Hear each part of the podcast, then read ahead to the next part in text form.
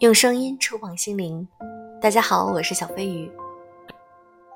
其实我觉得女人生活在这个社会中，压力确实很大，但是我们经常会被各种信息所环绕，有些时候这些信息可能会让你感到焦虑。那么今天我们来分享一篇文章，听完之后也许你会释然。女人的福气：一懒，二傻，三忙。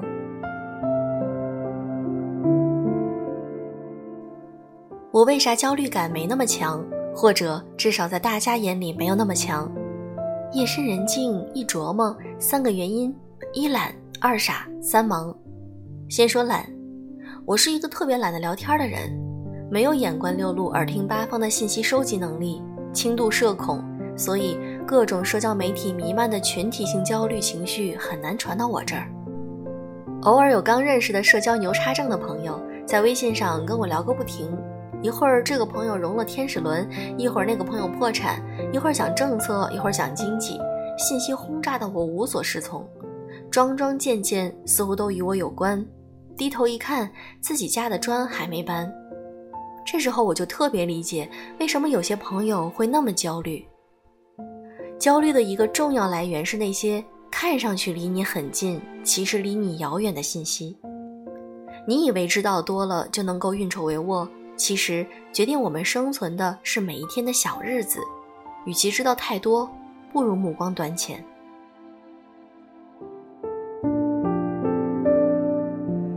再说傻，我确实是一个对于危机、机遇都不怎么敏感的人。被命运推波助澜，到任何赛道都是专注埋头搬砖的那一个。目标短浅，只盯着自己的一亩三分地儿，未来规划永远最多到第二天。所以，我已经很多年不做年度计划了。每天睡前想想明天做什么，发现明天的事情很多，要做好需要花费不少力气，得赶紧睡觉养足精神。这压力一来，眼皮都撑不开了。有些人容易焦虑，是活得太勤快了，动不动做年度规划，甚至五年、十年计划。其实，把每一步走好，把每一天过好，就是最好的规划。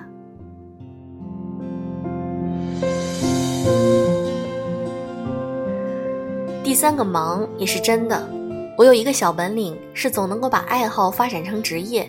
爱写作，最后成了搬砖人；爱泡咖啡馆，开了几家文艺小店；爱撸猫，养两只猫；爱孩子，生了娃。最近几年喜欢上了珍珠、欧泊，又在看关于珠宝设计的书。这么多事情加起来，你就能够理解为什么我的规划只能做到明天。连后天做什么都没有想，绝大多数人的焦虑都是因为太闲。这句话说完得挨打。一个朋友之前也很焦虑，总跟我探讨宏观。现在进了一家私企，会议多，任务重，完成 KPI 收入也不错。我问他还焦虑吗？他说没时间，明天开会的资料还没搞完。焦虑分两种，实际的焦虑有虚无的焦虑。比如说，朋友今天必须搞完开会的资料，不然吃火锅都没味儿，这就是实际的焦虑。实际的焦虑是短暂的，你有现成的办法去解决，无非就是赶紧做完。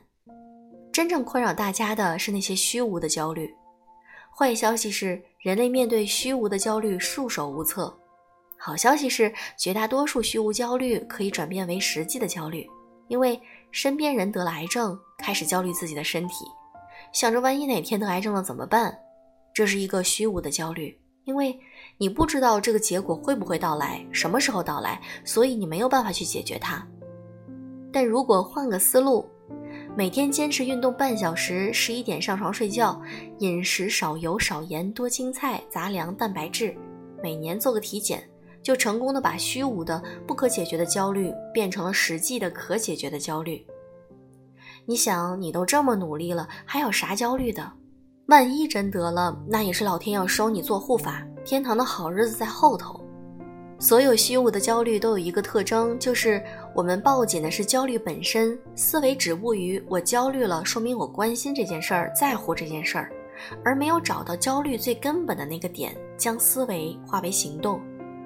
最后总结一下，解决焦虑的三步走：第一，屏蔽过多信息，尤其远离一开口就是东家得癌症、西家破产的信息小灵通。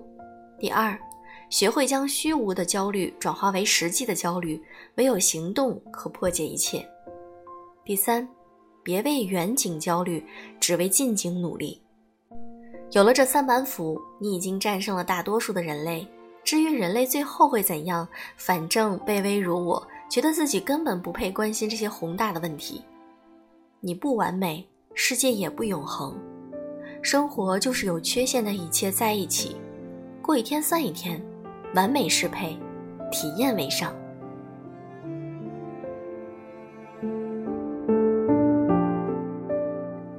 不知道这篇文章有没有让你感觉好一些了呢？其实我觉得，有的时候人真的是不能做太长远的规划，或者有的时候我们需要屏蔽一些不重要的信息，让自己远离那些虚无的焦虑。好啦，今天的节目就是这样。如果你喜欢听我的电台，请记得点赞、评论、转发哦！爱你们，我是小飞鱼。